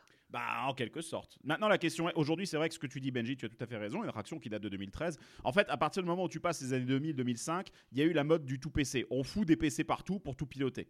Et donc, du Ah coup, ouais. bah, avec les cartes d'acquisition, les trucs, les machins, on met ça sur Linux pour que ce soit fiable ou sur Windows si on veut. euh, Mesdames et messieurs, votre attention, s'il vous plaît. Mais, euh, non, je, je déconne. hein. Il y a- Non, il y a il y, a- des il y a des versions, il y a des versions Windows spécifiques Bien pour les, sûr, les il y a Windows Embedded, des trucs comme ça. Mais ensuite, l'idée, c'est que oui, il y a vraiment eu aussi un, un drift. Et bar- paradoxalement, euh, je pense qu'il y a peut-être un parallèle à faire aussi avec le monde des bandes d'arcade pour en revenir à ça. Puisque à partir des années 2000, 2005, 2010, il y a beaucoup de bandes d'arcade qui avant étaient du matériel très spécifique, développé spécifiquement, codé. Les mecs, ils créaient leurs propres microprocesseurs. Enfin, c'était de la tuerie. Et après, bah, bon, on va foutre un PC avec une 9800 dedans, puis voilà, quoi. Ça tourne sur Windows 7. Et, euh, C'est et- l'avan- C'est l'avantage de, de- de la, de- puissance des machines actuelles, quoi. Tout à fait. Puis aussi, bah, leur, leur ouverture euh, relative. hein. Tu crées les cartes qui va bien. Puis, bon, il y a plein de choses qui se sont développées, les réseaux, les tas de trucs qui étaient à l'époque euh, des choses qui existaient déjà, mais qui étaient quand même un peu plus niche, quoi, on va dire. Oui, voilà, alors qu'aujourd'hui, le système d'exploitation euh, standardisé permet finalement Oui. de faciliter en fait ce travail-là. Tout à fait. On critique un Windows, mais en soi, Windows, du moment que tu n'installes pas 150 logiciels dessus et que tu le laisses déconnecter d'Internet, c'est d'une stabilité à toute épreuve. hein. Ah, effectivement, on est d'accord là-dessus. Et High-Tech Entertainment, quand ils ont travaillé sur ce projet-là, ils ont, ils ont tellement euh, bien fait le taf euh, que de toute façon, voilà, l'attraction, elle est reconnue pour être d'une fiabilité absolue. Elle, ne, elle tombe très rarement en panne. Mhm. Et euh, High-Tech, euh, depuis, travaille régulièrement avec Universal. Bah, Alors, juste avant, ils avaient fait leurs armes avec une autre attraction qui s'appelait Twister Ride It Out, puisque c'est eux qui ont fait le Ride Control System. Ah, d'accord. Bon, qui est... du coup, c'est un peu moins complexe puisque c'est pas embarqué sur une machine. C'est pas embarqué, mais tu as plein de choses à devoir time-coder, à renvoyer au bon moment, avec des effets de sécurité. Enfin, pareil, c'est Surtout la vache sur le câble. Voilà. Mhm. Et euh, donc récemment, je disais, euh, ils ont fait appel à eux pour travailler sur Revenge of the Mummy d'Universal Singapour et l'attraction Madagascar qui est également à Singapour. Donc euh, les mecs, c'est du costaud, quoi. Et euh, alors, je, je vais en parler un tout petit peu après, mais comme j'ai dit, l'attraction a explosé en termes de popularité quand ils l'ont ouvert en, 2000, en 99. Elle est devenue tout de suite un- une attraction iconique que tous les fans de parc devaient faire. Et c'est pour ça que très rapidement, l'idée de la cloner dans un autre parc Universal a fait euh, son petit bonhomme de chemin. Pas à, à Hollywood par manque de place, euh, parce que c'était compliqué. Mais euh, il y avait un parc qui venait d'ouvrir à ce moment-là en 2001. Bah, À c'était. Universal, voilà, Studio Japan, qui était ouvert depuis euh, 2001. Et ils ont décidé de la cloner en 2004, donc c'est l'année de son ouverture. Et c'est les deux seules versions qui existent de Spider-Man dans le monde entier. Alors, juste quelques chiffres. Un peu, j'aime bien euh, trouver un peu les, les datas pour vous rendre compte de la, euh, du monstruosité Voilà. de l'attraction. 12, Envoie les 5, données. 8. Voilà. Eh, Le numéro complémentaire, le 42. C'était quelques chiffres.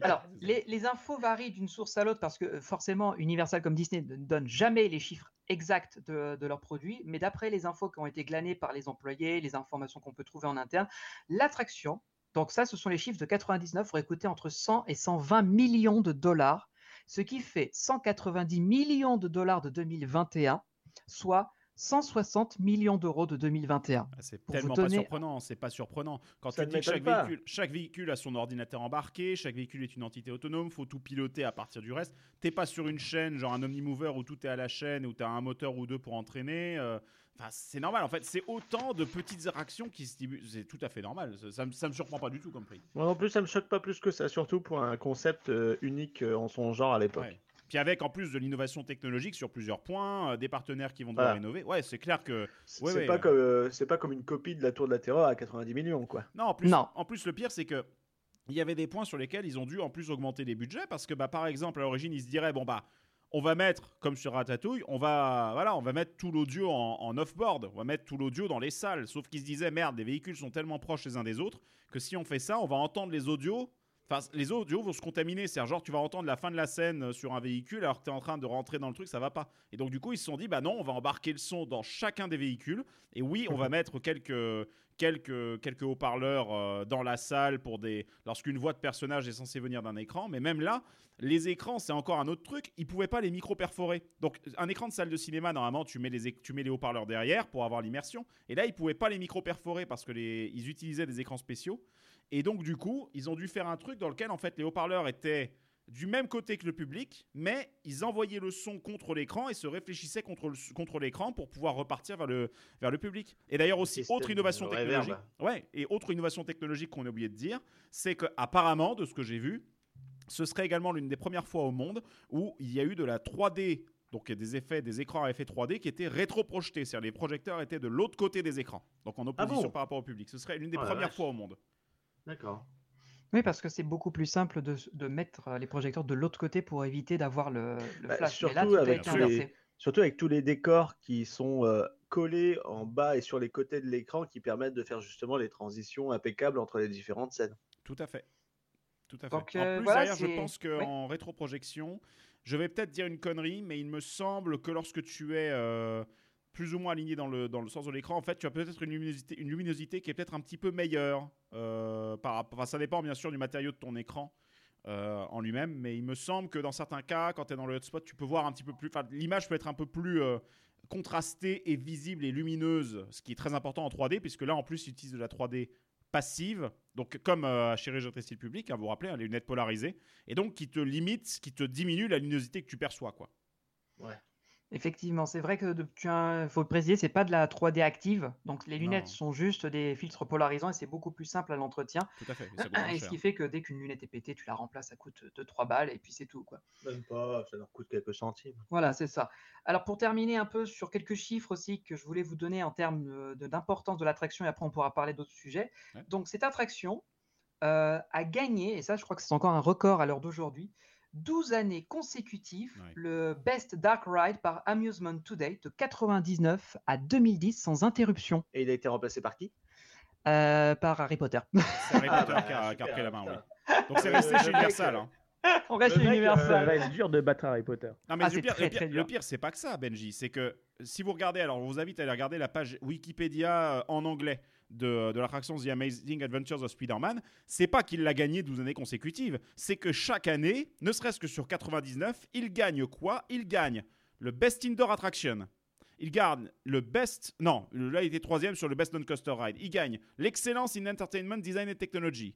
Il gagne le Prototype Ride. Il gagne le Thrill Ride. Il gagne le 3D Animatronic Special Effects Attractions, etc. Oh vache. Il gagne le, euh, le Favorite Overall Non-Coaster Thrill Ride. Ah, ce qu'il n'a pas gagné, ça ira plus vite. Bah, Ah, mais je je a tout. Il a- Je les ai pas. Il a tout. Cette année, Il- entre- il a tout. les années entre 99 et 2000, il- c'était le raz-de-marée. Universal a tout gagné, tout. Et en 2000, c'est- ils ont gagné le Saint Graal, c'est-à-dire ils ont gagné un THNA Awards par la Theme Entertainment Association pour Achievement Best Attraction Ever en 2000. Voilà. Oh la vache. Ouais, voilà, ouais. Déjà, c'est ils ont tout, ils ont raflé. Il n'y avait rien que Disney pouvait faire en face. Mais c'est Et- clair que quand tu, comment dire, quand tu, moi cette attraction-là, j'avais entendu parler par des amis fans de parc, tout ça, mais pas plus, parce qu'en France, si tu veux, en dehors de ceux qui ont voyagé à l'étranger, en termes de parc, on n'est pas très bien loti, technologie d'attraction et compagnie. Ouais. Mais euh, j'avais juste entendu parler vite fait, genre ah, Spider-Man, il faut absolument que tu le fasses. Bah ok, cool. Et quand tu arrives, en fait, c'est pas euh, l'entrée, la file, euh, ok, c'est correct. Mais tu montes dans le véhicule, tu fais putain, on voit rien sur les côtés, mais tu ressors de là, tu as pris la claque de ta vie, quoi. Moi, c'était vraiment euh, sur le cul. Et Est-ce que du coup la Best Puissance Park Association va un jour remettre des prix au parc d'attractions? Bah, on devrait. On devrait. On, pourrait, hein, sur pourrait. plein de domaines, que ce soit la technologie, l'immersion, le storytelling. Est-ce qu'on est crédible? Non, mais on pourrait.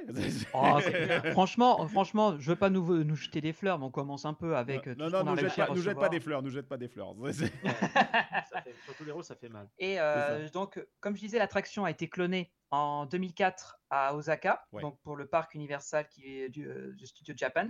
Et ce qui très marrant, donc, c'est qu'ils ont publié pour le coup les chiffres de fréquentation l'année d'avant et l'année d'après de l'ouverture. Donc en 2003, un an avant, le- il y avait eu 8,8 millions de visiteurs qui ont découvert ce parc. Et en 2004, à l'ouverture de Spider-Man là-bas, ils sont passés à presque 10 millions.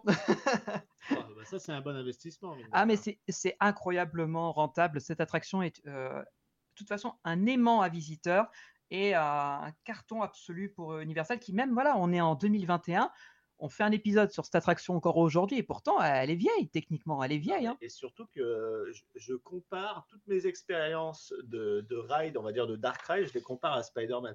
Quand on nous a annoncé Ratatouille qui allait ouvrir en 2000, À 2014. 2014, euh, moi je me dis ok, Spider-Man est sorti en 99, on nous sort un, un Dark Ride chez Disney qui plus est avec, euh, tu vois, euh, genre pour relancer les studios et tout, donc il va falloir faire du lourd. Bah, j'ai fait Ratatouille, j'ai été super déçu. Mais vraiment, hein. surtout que tu vois, avec un ride, c'est pas, c'est un ride beaucoup moins péchu de par la technologie qui est employée, on va dire à Disney. Mais malgré ça, euh, pour avoir fait Mystic Manor, euh, qui a ouvert euh, L'année d'avant, l'année 2013. d'avant, ouais, voilà, c'est ça, à, à Hong Kong. Bah, là, pour le coup, c'était une claque quand même parce que la, la scénographie, l'utilisation des véhicules est vraiment optimisée, alors que Ratatouille, bah, on nous a juste foutu des gros écrans. Et je Mais- comprends pas que euh, plus de 15 ans du coup après l'ouverture de Spider-Man, on, on, a- on n'intègre pas les écrans comme ils devraient l'être. La Je vérité, dire, euh, je vois ce que Ben je- ouais. confirmera euh, qu'il y a une vraie volonté de réduire la vitesse de Ratatouille, de réduire le rythme. Et puis même, euh, je crois que c'est euh, c'est Eddie Soto qui disait qu'il était déçu du- de voir le sol. oui, ouais, le reflet de l'écran dans le sol. ouais. Donc Ouais. il y a, il y a une... Même les Imagineers eux-mêmes disent qu'il y a des, des problèmes. Bah, à mon avis, en vrai, euh, bien entendu, j'étais pas dans le projet, donc ce que je dis là est pure spéculation. Mais quand tu vois, il y a quand même un delta. C'est-à-dire, je vois ce que tu veux dire, Val, et je suis d'accord sur Rata. Mais il y a vraiment une différence entre la scène dans le garde-manger, la scène dans la cuisine où tu es sous le four, la scène dans le, où tu es dans les. euh, dans, comment ça s'appelle le- Merde, le- sous le chariot, là, où tu as Ouais. des décors, etc. Et la scène de début et la scène de fin où tu es juste dans un Omnimax. Et ça, je ne veux pas aller m'avancer, mais ça sent bien aussi les coupes parce que, pas oublier qu'à l'époque là, quand Ratatouille a été fait, bah, Disneyland Resort Paris, c'était toujours euh, ouais, euh, déficitaire, euh, bien bon, etc. Enfin, on était, c'était toujours un peu la, la croix et la bannière au niveau des budgets, des trucs, des machins. Donc, clairement, ils n'ont pas eu nécessairement peut-être toute flexibilité pour créer comme ils voulaient, surtout avec les tarifs de Imagineering qui sont réputés être exorbitants, quoi. Mm. Bah, ils n'ont pas fait du tout comme ils voulaient, pour dire les choses très simplement. Je rappelle que l'attraction était prévue pour le 20e anniversaire en 2012, donc deux ans de retard. Ouais. Ah. Parce que les banques ont beaucoup rechigné à, dé- à sortir l'argent. Et Ah. euh, ayant été sur le projet, je confirme que j'ai vu des plans d'une version où c'était quasiment que du décor physique et très très peu d'écran. Et justement pour faire un peu comme du Spider-Man. Mais que pour faire des économies en termes de, de bâtiments, d'espace et en termes de capacité, donc c'est plus simple de mettre plus de véhicules dans un grand écran, ils ont à ce moment-là pris la décision de centraliser un maximum de scènes dans des décors projetés en 3D et pour à ce moment-là euh, dire à, à Pixar qui travaillait en parallèle, bah, on va vous donner plein de scènes à faire, c'est plus fin- simple pour vous et comme ça, nous, on a juste un cadrage à faire en termes de projection et une fois que c'est fait, bah, l'attraction est prête. Ça va être plus rapide, beaucoup plus rapide. compter que derrière, tu dupliques juste, il y a deux salles qui sont exactement identiques. Euh, la, la salle euh, bah, dans la, la scène euh, de d'a- l'avant-dernière tombe scène du de toit. fin. Ouais, la salle, de- voilà. Et puis les, les salles, euh, enfin déjà les deux salles où tu tombes du toit, les deux premières scènes, et puis la dernière vraie Quand scène. on prend le du- bouchon du de film. champagne, ouais. Exactement, qui techniquement c'est la même salle. euh, Oui, c'est la même salle, ouais. c'est sol noir, grand écran et c'est tout. Mais, euh, mais par contre, c'est clair qu'il y a le côté prestigieux de c'est Pixar qui a fait euh, l'animation. Pour le coup, euh, à l'ouverture, Spider-Man, c'était. euh, alors, c'était quel- est-ce que tu as une idée du nom du studio qui avait fait ça? Euh, J'avoue que, là, j'ai un, j'ai un, j'ai un petit point d'information qui me manque. Je sais pas qui est le studio qui s'est chargé de l'animation. bah, Greg, Universal- peut nous rechercher ça. Universal Ouais. Creative avait, avait bossé sur le truc, mais attends une seconde, j'avais noté, j'avais vu ça passer quelque part. Mais il me semble Parce que j'avais c'était Synthespan, Studio qui avait bossé sur tout ce qui était l'animation, toute la 3D, toute la partie 3D et le- les logiciels qui permettaient de calculer le squinching à partir des, Ouais. des plans 3D. Euh, ensuite, euh, continue à parler, je, vais, je vous interromprai euh, Bah, violemment comme eh je bien- sais le faire pour vous dire euh, lorsque j'aurai Eh bien, vu qu'on parle de, des films, euh, la seule amélioration que Spider-Man a eu le droit euh, depuis sa C'est création, un changement de. c'est en 2011-2012 avec la grosse réhabilitation des écrans qui, à l'époque, donc était pellicule avec un système de, de pellicule, enfin de roue de pellicule fermée, donc les films pouvaient tourner en boucle en permanence, avec, on avait dit donc un système de projection standardisé, qui est passé à la projection 4K avec des tout nouveaux films. Alors ils sont rigoureusement identiques en termes de, mo- de mouvement, de durée, de scénographie, Oui, de toute façon, t'as pas le choix parce que c'est synchronisé avec l'attraction. C'est Par ça. contre, les graphismes sont waouh. à largement au-dessus. Et j'ai eu la chance de connaître la version avant-après. Et franchement, le, passage à la différence. 4K a vraiment fait du bien. J'ai beaucoup aimé. Et C'était très bon. pourtant, pourtant dis-toi que la, la version, on va dire, pourrie, entre guillemets, hein, d'origine, elle était déjà très très bien. Enfin, je veux dire, Je l'ai connu, ouais, en je fait, me rappelle. en finalement, 2010. c'était malgré ce problème, ce défaut de, de graphisme, on va dire, relativement primaire, euh, les sensations, en fait, c'était un truc pardonnable finalement dans l'ensemble de l'expérience. Alors que la ratatouille, bah, c'est tellement beau, mais bon, le reste, euh, bah, suit pas, quoi, parce que va trouver les décors, quoi. Ouais, c'est Enfin, ça. dans ces salles concernées, du moins. Donc euh, voilà, c'est une attraction qu'on on a fait un peu le tour. Pendant que, je sais pas, Greg, tu en es toujours sur tes recherches. Non, euh, je- j'écoute, je trouve pas. euh, Alors écoutez, moi, j'ai un... avant de, je sais que Johan a préparé un petit message, euh, un petit- une petite analyse aussi sur son ressenti vu qu'il a fait l'attraction. Est-ce que ça vous dirait que je vous parle un peu en détail du deal entre Universal et Marvel? Ah, ça peut être intéressant. Oui, absolument. On va rigoler sur euh, le sort euh, de Walt Parlons, Disney World. parlons d'argent. On vient de passer Ouais. l'heure de, de podcast en plus, donc euh, vas-y. Alors, comme je l'avais dit tout à l'heure en début de chronique, euh, le deal avec Universal et Marvel a été signé en 94. Il stipulait que Universal avait l'exclusivité pour l'utilisation d'un certain nombre de personnages Marvel jusqu'aux rives du Mississippi, ce qui, fait- ce qui coupe assez naturellement les États-Unis en deux. Ces personnages sont les suivants les personnages X-Men, les Quatre Fantastiques, Spider-Man et les Avengers. Oh merde. Et oui, Ouais. oh merde Oh merde. Les Avengers, donc tous les Avengers. tous les, les personnages. Et, et c'est encore plus tatillon que ça dans le contrat, ces personnages-là est affilié. Donc, si tu touches à Spider-Man, tu ne peux pas toucher à Venom, tu ne peux pas toucher Attends, à... Oui Qu'est-ce qu'il y a? Je disais, tu peux pas toucher à Tante May, tu peux pas toucher à, à Ouais. Flash, tu peux pas toucher- Bon, on, va faire, on va pas faire une attraction sur Voilà. 30 mai quand même. Quand on parle... Quand on non, parle- mais tu peux faire- de. Marvel qui est pas mal. Non, mais tu peux Ah, faire. voilà. non, mais Non, tu mais peux faire des, tu peux faire des c'est kiosques vrai. de sandwich et tout, hein. Mais tu- ça veut dire que tous les symbiotes, que là, comme par exemple récemment, il y a eu Venom qui est sorti au cinéma, Carnage, Disney euh, ne peut Rampage, pas. etc. Ouais, tu peux pas. Voilà.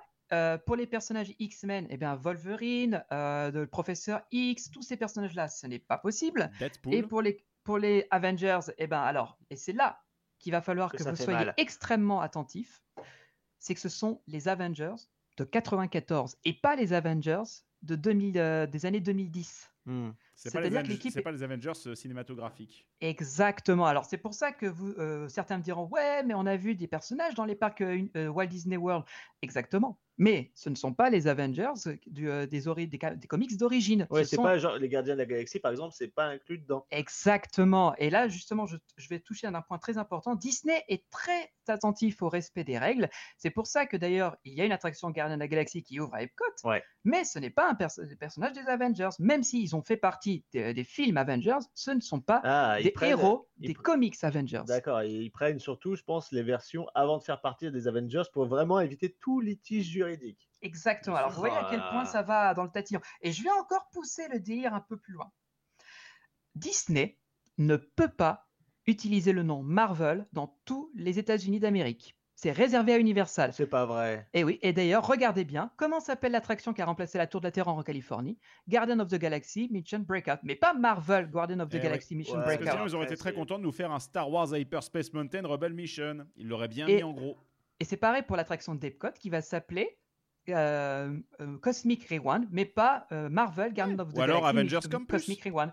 Et Avengers Campus, mais il n'y a pas de nom Marvel, ni pour Spider-Man, rien. À Par aucun contre, chez nous, par contre, chez nous, Marvel. chez nous, Ah Marvel, c'est l'Alliance la des fête super-héros. Voilà. Voilà. C'est le, le nom Marvel, il est écrit en gros devant le spectacle et on te dit que tu vas assister à la mission Marvel. Il se venge, je crois. Ah, c'est pour, un c'est peu- pour je pense compenser. Bon, on va mettre Marvel un maximum de fois, même si c'est chiant. C'est ça. Et c'est pour ça que euh, donc en, en Floride, il n'y aura jamais de campus Avengers. C'est pour ça qu'en Californie, ils ont un campus Avengers, mais ils n'utilisent pas les noms Marvel. Qu'est-ce que tu entends par jamais? Bah, ils Bah, parce qu'en fait- s'il y a un accord. S'il y a un accord qui est trouvé, peut-être. Mais, euh, mais- Alors justement, je vais parler après des accords, puisque quand Marvel a été racheté par Disney, euh, il y a eu une grosse question sur la- le devenir des licences Universal. Mais quand je dis que euh, Avengers ne pour- euh, un campus Avengers euh, tel que celui qu'on va avoir à Paris ne pourra jamais arriver en Floride, pourquoi? Parce qu'Universal a également l'exclusivité d'utilisation du nom Spider-Man pour une attraction jusqu'aux rives du Mississippi. Oh la vache. Waouh Mais en fait, ça me fait, ça me fait trop marrer parce que Universal, c'est vraiment les mecs, ils, ils tiennent Disney en laisse sur plein de leurs licences dans leur parc. Regarde, t'as les Simpsons, hein, c'est sur Disney, mais c'est uni- uniquement à Universal. T'as les super-héros Marvel. Oh là là. Tu as Harry Potter qui appartient à Warner, mais que Universal a uniquement les droits d'exploitation. Il n'y a que eux qui peuvent euh, développer ce- cet univers-là. Ça fait tellement mal. Bref, alors vous l'avez compris, c'est un joyeux foutoir pour Disney. Euh, et c'est ce qui fait qu'effectivement, dans les campus à l'extérieur des États-Unis, donc on parle de la France, de Hong Kong, et ben là, Disney se fait plaise parce que je rappelle qu'à Hong Kong Disneyland, il y a une attraction qui s'appelle Marvel Iron Man Experience. Oui, qui, a, qui est un, du coup un, un copier-coller de Star Tour, mais en version Iron Man. Et- Ouais, Est-ce et que, et de test track euh, pour les bandes son des, des- de la file d'attente aussi. est-ce que Sony touche des sous à chaque fois que Disney sort une attraction euh, Marvel? Enfin, Alors, euh, Disney euh, et Sony ont un accord de- d'utilisation, de, de réciprocité en termes d'utilisation pour le personnage de Spider-Man quand il est calqué sur les films Sony Pictures. S'il n'est pas calqué sur les films Sony Pictures, Disney ne paie rien à Sony. Ok, tant d'accord, mieux. ok. Mais est-ce qu'il y a une durée finalement dans le temps? Eh bien non. Oh la vache Sachez que le contrat de 94 liant Universal à Disney, et ça a été officialisé encore une fois Euh, à par Marvel, Bob Iger en Marvel, ouais. 2009, a dit il n'y a pas de limitation de durée dans l'utilisation du contrat qui lie Universal avec Marvel. Parce que du coup, Marvel était tellement à la dèche qu'ils étaient bien contents Ouais. de tenir Universal, en- genre exploiter nos licences et faites-nous Et ouais. reconnaître dans le monde entier. Et on ouais. est tellement à l'aise que quand ils sont. euh, on, on est ok, on est ok, on est ok, on est ok pour tout les gars. y a Vas-y, pas de tu veux ma femme? Allez, prends ma femme. Voilà, c'est ça. Prends ma Allez. femme, prends ma femme. Oui, mais euh, je viens de l'acheter, votre femme. Ah non, ah non, moi je la garde, ta femme. Et d'ailleurs, c'est es- c'est explicitement pris dans le contrat euh, spécifiquement marqué. Tant le contrat court, tant que Universal exploitera des attractions euh, Marvel dans ses parcs, le contrat s'arrêtera au moment où Universal stoppera d'exploiter une attraction euh, Marvel. Donc, Est-ce qu'ils peuvent reconstruire des attractions Non. Marvel? C'est Ah. figé. C'est totalement euh, congelé, ce qui fait qu'ils ne peuvent plus déployer de nouvelles attractions. Parce que c'est effectivement marqué dans la licence. Vous avez le droit d'utiliser Hulk pour Incredible Hulk Coaster. Vous avez le droit d'utiliser Spider-Man pour l'attraction du même nom. Vous avez le droit d'utiliser le Docteur Doom pour Ouais, les tours de chute libre. Et enfin, les X-Men pour le X-Accelerate qui est une sorte de T-Cups sous stéroïdes. Voilà. Et si vous vous posiez la question de ce à quoi ça ressemblait à un je te tiens, tu me tiens par la barbichette, mais avec des millions de dollars, bah voilà Voilà. Mais si demain, Universal, pour X ou Y raison, arrête d'utiliser, euh, d'exploiter les- ces attractions-là que je viens de lister dans leur land Marvel Super Hero Island, le contrat sera nul et non Epcot, avenu, Epcot est mort. rompu. Dès que, dès que ça arrive, Epcot est mort. Ils vont foutre Marvel, Marvel Studios à Epcot. Ils, vont, Ah, mais- se lâcheront, les gars. On va dire, je suis même convaincu, Greg, qu'il ferait un parc Marvel juste pour faire un gros doigt à Universal. Ah, surtout comme ça, ils font. Voilà, là c'est bon, c'est sécure. Maintenant, Star Wars. Mais- C'est pour ça que cette attraction Spider-Man, elle marche très bien à chaque fois. Ils l'entretiennent vachement bien. Ah bah clair, oui. tu m'étonnes. Et ben Ah, c'est pareil pour la C'est tant qu'elle tourne. Tant qu'elle tourne, on a les royalties. Et enfin, euh, je vais Et on peut terminer faire chier une- Disney, surtout. Ouais, je vais terminer sur une dernière petite blagounette rigolote. Euh, vous savez qu'il y a un rail de Spider-Man au Japon? Oui. Oui. Eh ben c'est la même. Universal a les droits exclusifs de l'utilisation des personnages Marvel sur tout le Japon. Ah, Jusqu'aux rives du, euh, du. Il n'y a pas de rive, juste sur tout le territoire japonais. Jusqu'aux rives du. Oui. C'est la même blague. Universal a réussi à sécuriser tout ce qui est Marvel dans les parcs d'attractions au Japon, ce qui fait que Tokyo euh, ne pourra, enfin Tokyo Disney Resort, pardon, ne pourra jamais avoir d'attraction Marvel, Jamais. Sauf- Ouais, sauf si, euh, oui, évidemment. sauf si l'attraction Spider-Man de, de Universal Studios Osaka ferme ses portes. Parce que pour le coup, le seul truc Marvel au Japon, c'est l'attraction Spider-Man. C'est ça. tout. Qui est euh, intégré dans une espèce de land euh, new-yorkais. Exactement. Elle n'est pas dans un land euh, cartoon, un peu comme Islands Ouais. Adventure, mais là, c'est une rue de New York normale. Mais c'est pour vous dire à quel point Disney a les glandes. Parce que Oh là quand ils ont racheté Marvel en 2009, ils, a- ils ont essayé de négocier avec Marvel, Universal pour leur dire Allez, s'il vous plaît. Bah. Universal était très content de, de mon- montrer le contrat en disant non, Bah. Bah, Bah surtout qu'en plus, surtout qu'en plus Disney, je vais, je vais dire si on compare un petit peu par rapport à Star Wars. Disney a racheté Star Wars, ils ont racheté Marvel. Bon, ok, mais finalement ils ont vachement plus développé tout l'univers Marvel parce qu'ils ont, je vais pas dire qu'ils ont tout construit, mais en fait si, certes les histoires existaient, etc., etc., mais tout l'univers cinématographique n'existait pas. Ils l'ont, ils l'ont boosté, ils l'ont poussé.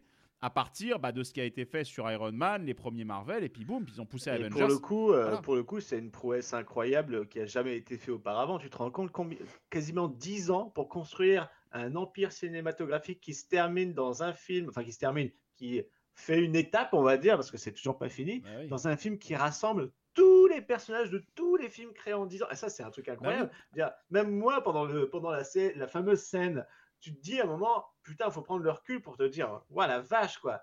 Tu te rends compte quand même tous les efforts qui ont été fournis derrière pour abou- aboutir à ça. Stan Bah oui. Il devait être tellement en kiff. Bah oui, Il était le- vivant encore d'ailleurs. Quand euh, tu vois, quand tu vois le truc, quand tu vois le truc, là, ils ont sorti ça. T'as toute la coopération entre tous les réalisateurs, qui certes, il y a eu des foirages sur certains films, mais Ouais. au global, ça raconte la même histoire, c'est cohérent. Et c'est incroyable, mine de rien, c'est une prouesse. Alors hein, que tu vois sur Star Wars de l'autre côté, où finalement la côté cinématographique existait déjà, était déjà extrêmement forte avant, ils Ouais, reprennent. bah là, il se casse la gueule. Le résultat, le résultat sur 7, 8, 9 est discutable et certaines personnes n'aiment pas. On va pas lancer le débat ici. Bah, mais déjà, clairement, entre, entre les deux réalisateurs qui ont partagé la lourde tâche, t'as celui entre les deux qui a dit fuck, c'est de la merde ce que t'as fait dans le premier, j'efface tout. Et le troisième, il dit bah fuck, c'est de la merde ce que t'as fait dans le deuxième, et bah je reprends ce que j'ai fait avant. voilà. Et Ouais, derrière, c'est- dommage. Et finalement, tu te retrouves aujourd'hui avec des, avec des propriétés Star Wars qui marchent mieux en série que en- qu'en film. Quoi. Donc il y a... Bon, allez savoir. Mais grosso modo, oui, c'est vrai qu'ils doivent être un peu... gl- ils doivent- hein, Parce que Star Wars, ils l'exploitent déjà depuis très longtemps dans les parcs, et clairement, c'est déjà quelque chose qui tourne. Mais Marvel, c'est leur cache-co, quoi. C'est clair. Voilà, j'ai dit à peu près tout ce que je voulais dire sur cette attraction. On pourrait encore en parler sur le ride en lui-même, c'est-à-dire les différentes scènes, etc. Mais l'épisode ferait euh, 25 heures. Ouais. Euh, mais voilà, je, je pense que là, les gens ont une petite idée de l'importance de ces attractions dans le monde des parcs à thème et surtout en Floride et au Japon. Donc euh, voilà. Ouais. Et sur- pas C'est marrant, on n'a pas parlé de ce qu'il y a dedans encore. Eh bien ça, on en parlera dans 15 jours, parce que ça fait déjà une heure, euh, les gens en ont assez. Non, Oh en fait, non. ils attendent que ça. Encore Donc, euh, n'hésitez pas à nous rejoindre euh, sur tous nos réseaux sociaux, que ce soit sur YouTube, sur notre chaîne Twitch aussi. euh, on fait des lives de temps en temps, Instagram, Twitter et compagnie. Un grand merci aussi aux tipeurs qui nous laissent parfois un petit pourboire sur notre euh, plateforme Utip. Parce que c'est vrai qu'on on n'en fait pas trop la promo en ce moment, on essaie d'être en retrait. Mais merci parce que ça nous aide, encore une fois. Vous ne vous rendez pas compte, mais pour nous, ça veut dire beaucoup. Tu c'est joues du piano debout? Ouais, c'est ça, C'est ce qu'on va écouter du coup euh, comme chanson aujourd'hui? Ah, oh, très belle transition. C'est. C'est Le générique métier. de Spider-Man, je suis sûr. Ah, t'es pas loin, Johan, t'es vraiment pas loin. Eh Ben, en fait, euh, je vous propose tout simplement de vivre le on-ride euh, de Spider, The Amazing Adventures of Spider-Man, qui est trouvable en très, très, très, très bonne qualité. Et justement, Johan, à la fin, il y a le bon générique de Spider-Man. Ah, Spider-Man. donc c'est pas, c'est pas une musique qu'on écoute, c'est un on-ride carrément. Ça va parler, ça va exploser et tout. Ah, c'est le- l'audio euh, embarqué. C'est ça, avec les musiques, les, son- euh, les effets sonores, tout la totale. C'est un Et run vous, ride, quoi, avez, oui. euh, et vous allez reconnaître une des tirades, enfin une des phrases de Spider-Man justement à la fin euh, de l'attraction qui est dans notre générique. Exact. Exactement, et vous allez également reconnaître la voix de Stanley qui a également fait un caméo pour les consignes de sécurité dans cette version. Euh, il est même euh, deux fois dans l'attraction. Embarquement, débarquement. Exactement, ouais. Trop cool. Voilà. En tout cas, bah, en tout cas, on vous souhaite euh, bah, de prendre bien soin de vous, surtout en cette période. Et on vous dit bah, à dans 15 jours. À dans 15 jours. Au revoir, bye bye. Ciao. Hello? This is Jonah Jameson. Roger, over. Is this thing on? Listen, Scope. Crime reports are coming in from all over the city, and I'm starting to get worried. Did you see that? The spider signal. With Spider-Man nearby, trouble can't be far away. And you know what trouble means. Headlines! National coverage! So don't screw this up! I mean, uh, good luck. Man, you shouldn't be out here. Doc Ock on the loose. This could be the most dangerous night of my life. And yours. Be careful. Nice shades. Was that Spider-Man? That no good. In red leotard?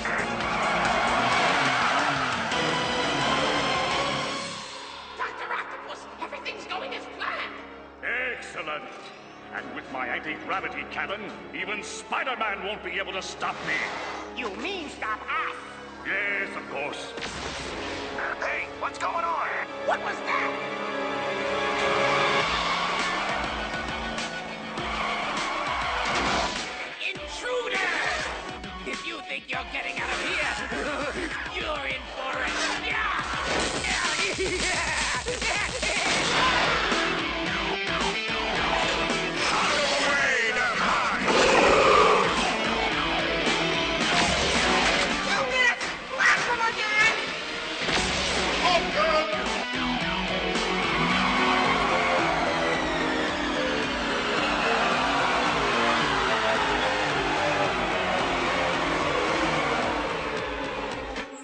Much for being careful.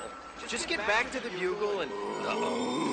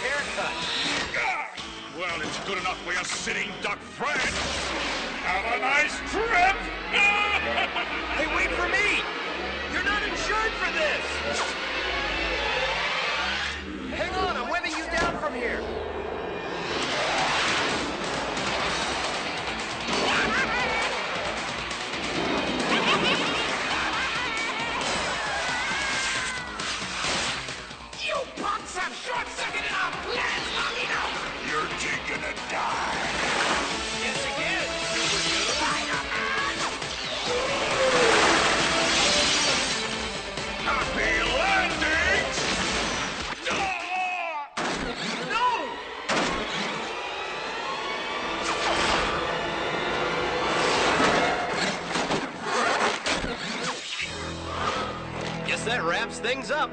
You guys did all right. But don't give up your day job. Say cheese. See you later. Congratulations, you're heroes. I knew it all the time. Good job, Team Scoop. You did great. Now, when the scoop comes to a stop, carefully raise your left bar and exit the vehicle. Make sure you take all your personal belongings, and you can drop off the night vision goggles in the bins provided. Now, I'd better see about getting Mr. Jameson down. See you later.